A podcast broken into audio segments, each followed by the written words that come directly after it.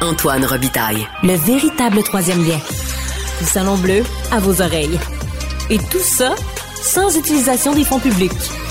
Depuis quelques jours, le chef du Parti québécois, Paul Saint-Pierre Plamondon, a exhorté les quelques 32% de souverainistes à rentrer à la maison à bord du carrosse de Cendrillon, quelque part sur la côte nord. On s'entretient avec lui. Bonjour, Paul Saint-Pierre Plamondon. Bonjour. Bienvenue à la hausse sur l'autobus. Avant d'aborder, avant d'aborder, oui, c'est la nouvelle, le nouveau nom le nouveau de mon nom, émission. rebranding. Oui, c'est ça. Juste le temps d'élection. Avant d'aborder donc la question du rapatriement des souverainistes, euh, êtes-vous fatigué d'être dans l'autobus? Non, c'est une vie sportive, mais on est quand même bien installé. On a un petit groupe euh, de gens qui se connaissent bien, puis on a du plaisir à faire la campagne. Fait que je peux pas dire qu'on a, on aime, euh, on aime cette expérience-là. Revenons à notre question. Donc, quelle portion du vote souverainiste espérez-vous vraiment rapatrier dans cette élection-là? Ben, la plus grande proportion possible en Ouais, leur disant c'est votre maison. Il est quand même arrivé quelque chose de pas anodin au premier débat face à face TVA. là. Quand François Legault dit à Dominique Anglade Je vous ai ravi le monopole anti-indépendantiste. Il y, a, il y a de quoi ébranler plusieurs indépendantistes qui, à juste titre, souhaitent que le Québec devienne un pays Mm. et qui ont voté CAQ en 2018 pour remplacer les libéraux. C'est clair que ça suscite une réflexion, ça suscite également des réactions sur le terrain. Moi, je le vois, on, on l'expérimente. Donc, euh, la Quel genre réponse... de réaction? Ben, on a énormément de soutien. Tantôt, on était à un restaurant euh, aux Escoumins. Oui. Il y a un couple qui a vu l'autobus, puis qui a fait demi-tour, puis qui est rentré dans le restaurant pour me féliciter, puis dire de continuer, puis prendre une photo. OK. Mais c'est... Disons qu'en plein cœur de la pandémie, quand je suis devenu chef, Ouais. c'était pas du tout le même contexte. Donc là, le Parti québécois a un espace. Cet espace-là, on s'en sert pour parler d'avenir. Et il y a une réaction. Et je dis à tous ceux qui tiennent non seulement à l'indépendance, mais c'est aussi la langue française, hein, parce qu'il n'y a que le Parti québécois qui veut renverser le déclin, qui remet en question les demi-mesures de la CAQ à ce niveau-là. QS s'en est satisfait, pas voté en faveur de ça. Il y, a, il y a ça aussi. là. donc, il y, a, il y a comme toute cette réflexion-là dans la population québécoise et elle a lieu en ce moment. Donc, c'est super intéressant à suivre. Mais il y a comme 32% de souverainistes au Québec, à peu près? Peut-être plus euh, lorsqu'on répartit les, ind- les indécis. Mais bon, c'est sûr qu'il y a peut-être... euh, C'est plus que 2 millions de personnes, euh, on peut dire ça avec c'est, ouais, c'est certitude. ça. Vous avez parlé de 2 millions de personnes. C'est au moins l'heure. 2 millions de personnes. Mais quand on se pose la question combien il y a de millions de Québécoises et de Québécois qui s'inquiètent de l'avenir de la langue française et qui sont conscients que la loi 96 ne renversera pas ce déclin-là, il y a un sondage qui disait, je pense, 21% seulement des Québécois pensent que ce- cette loi-là va faire le travail. Donc, c'est tout ça qui est en jeu. Euh, ce sont des questions fondamentales. C'est notre droit d'exister comme francophone en Amérique. C'est la pérennité de notre nation dont il est question. Mais les souverainistes, c'est des souverainistes qui sont allés à la CAQ ou des souverainistes de Québec solidaire? Tous les indépendantistes, Parce que là, l'argument... Il y a même des fédéralistes en Oui, passant qui m'ont dit voter Parti québécois pour la première fois parce qu'ils aiment la campagne d'idées, ils aiment qu'on s'adresse à l'intelligence de la population. Donc, euh, disons que la, porte est très grande ouverte dans un parti qui euh, donne leur juste sur chacun des sujets fondamentaux. Mais le- votre argumentaire sur euh, Legault qui a ravi le monopole au PLQ du combat contre les souverainistes, il vaut pas pour les souverainistes de, QS. Et alors que QS euh, dit qu'il va investir à peu près euh, 500 millions de dollars sur quatre ans pour euh, développer justement, euh, pour travailler pour, pour l'indépendance. que- Non, que- notre que- campagne s'adresse définitivement aux indépendantistes de QS autant que les indépendantistes de la CAQ. Notamment parce que notre processus, le plan de match qu'on a pour l'indépendance, il est simple, il est efficace et on y travaille. On peut pas dire ça de l'approche de constituante.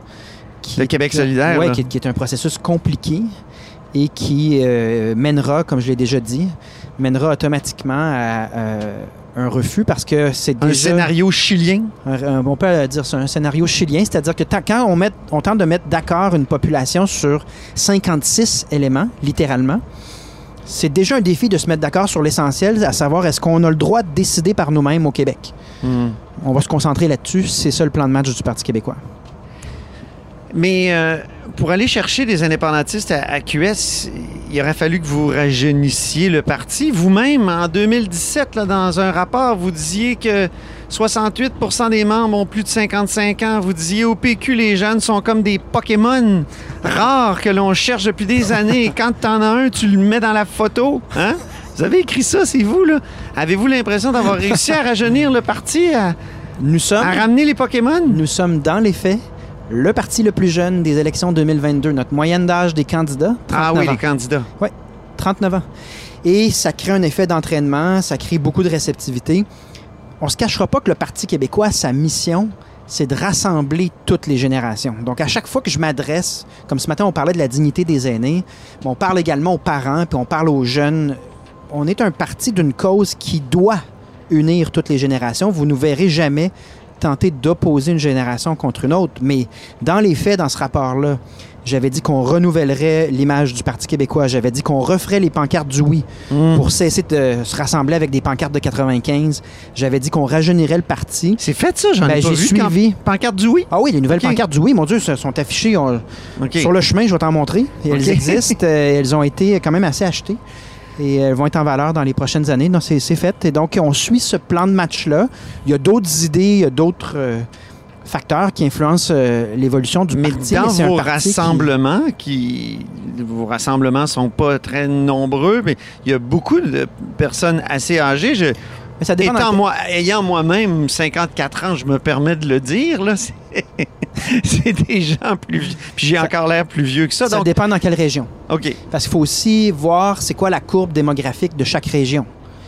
Mais dans les faits, euh, on a une nette progression dans l'électorat chez les jeunes, puis on, a, on est le parti le plus jeune en termes de candidature. Puis on, je pense qu'on réussit à représenter toutes les générations en leur disant unissons-nous tous sur l'essentiel. Le Rassemblement conservateur à Québec euh, de vendredi soir, on parle de 2500 à 3000 personnes dans le hall du, euh, du euh, centre Vidéotron. Allez-vous essayer de faire pareil d'ici la fin de la campagne? Allez-vous essayer de rassembler donc des milliers de personnes pour, comment dire, faire une démonstration de force? On de va avoir ça. Vous On allez va- avoir ça? On va avoir notre grand rassemblement. OK. Puis autant de personnes? Ben, je veux dire, je veux pas m'engager à l'avance à quelque chose qu'on est en train d'organiser, mais je pense que oui, tout à fait, le Parti québécois va non seulement attirer des gens, mais il va attirer aussi des personnalités qui vont être heureux de participer à ce rassemblement-là, puis de servir euh, notre cause. D'ailleurs, on a eu beaucoup de soutien hein, dans l'écosystème euh, de politiciens, de, gens qui ont, ont des bons mots à donner, à dire pour le Parti québécois. Donc oui, on aura notre grand rassemblement. Euh, Gabriel Nadeau-Dubois et François Legault, ils s'entendent pour dire que actuellement, on est dans une course à deux. Est-ce que vous vous sentez pas un peu exclu? Il me semble que je me sentirais un peu, euh, je sais pas, largué. Je trouve pas ça. euh, je trouve pas ça très respectueux euh, de la démocratie, puis des citoyens qui voient bien que c'est bel et bien une course à cinq qui se traduit très différemment d'un endroit à l'autre.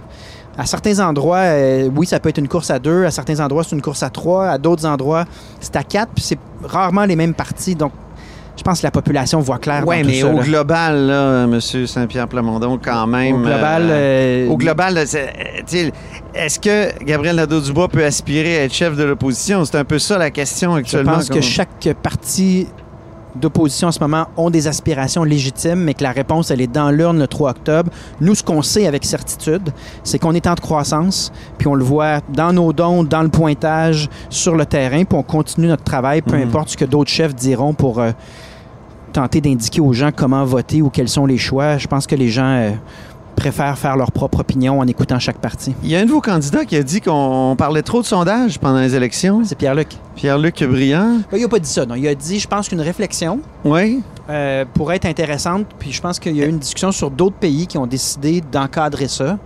C'est pas une réflexion qu'on a. Parce que tout le monde vous pose des questions en fonction des sondages, beaucoup. là. Est-ce que ça va être la mort du PQ? Est-ce que vous allez avoir Ben, un ça. ou deux Alors que nous, on deux tente députés? de toutes nos forces de mener une campagne. est-ce que vous qui- vous militeriez pour une espèce d'encadrement assez radical assez, des euh, sondages? Je suis assez ouvert à ce que Pierre-Luc a dit. Il a dit on pourrait avoir une réflexion là-dessus, regarder ce qui se fait à l'étranger.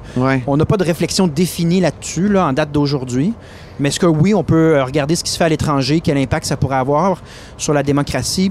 Oui, on peut avoir cette réflexion-là. Nous, on mène une campagne très différente, je vous l'ai dit, sur l'indépendance, sur le français, mais aussi sur les baisses d'impôts, les baisses de taxes. On est les seuls à parler de la dignité des aînés. Donc, c'est sûr qu'on veut le plus possible une campagne sur notre avenir, une campagne d'idées où les gens font un choix en fonction de ce qui a été proposé. Si vous perdez dans Camille Lorrain le soir du 3 octobre, euh, restez-vous à la tête du parti? Moi, je suis au service du parti et je suis optimiste par rapport à ma soirée du 3 octobre. OK, et là, ça freine. Oh, OK. C'est ça, c'est les risques euh, Oui, c'est des les entrevues en autobus. Oh! OK, on retient l'ordinateur, le- l'enregistreuse. Bon, parfait. Donc, euh, vous, vous me répondez pas, là, euh, vous, vous resteriez à la tête- à- de- au parti? c'est un parti de membres. Moi, mon engagement, il est envers les membres. Puis après, peu importe les issues possibles du 3 octobre prochain, il y a un vote de confiance puis un processus des membres à la- à la- après le- l'élection. Ouais. Donc ça, ça a lieu dans tous les cas. OK. Donc euh, moi, je travaille euh, pour avoir euh, le meilleur résultat possible. On est en direction, à mon avis, de causer une surprise très agréable. Puis ensuite, la parole sera aux membres. Tantôt, vous avez dit, euh, je suis pas un commentateur, je suis pas un analyste, mais vous l'avez déjà été. Puis euh, c'est là que je vous ai connu, euh, Paul, euh, à, chez à Bazo. l'époque, à- à l'époque où je vous appelais mon oncle. Oui, c'est ça. Je, Tu je- je- le suis de plus en plus. Plus qu'hier, moins que demain, c'est ça qu'on dit, en tout cas. Donc, co- euh, commentateur, ça- est-ce que c'est c'est un boulot qui vous plairait après le 3 octobre? Non, en fait, moi, je- j'aime mon boulot. Ok. Puis de la manière qu'on mène campagne, puis la rétroaction qu'on obtient en ce moment de la population, les chances que je sois commentateur euh, le 3 octobre sont euh, assez minces. Peut-être une question sur les, les- les personnes âgées en terminant. Là. Ce matin, vous avez fait une annonce qui était assez prévisible. Vous l'aviez souvent dit, protecteur de- des aînés, on en a besoin d'un, même s'il y a déjà un protecteur du citoyen.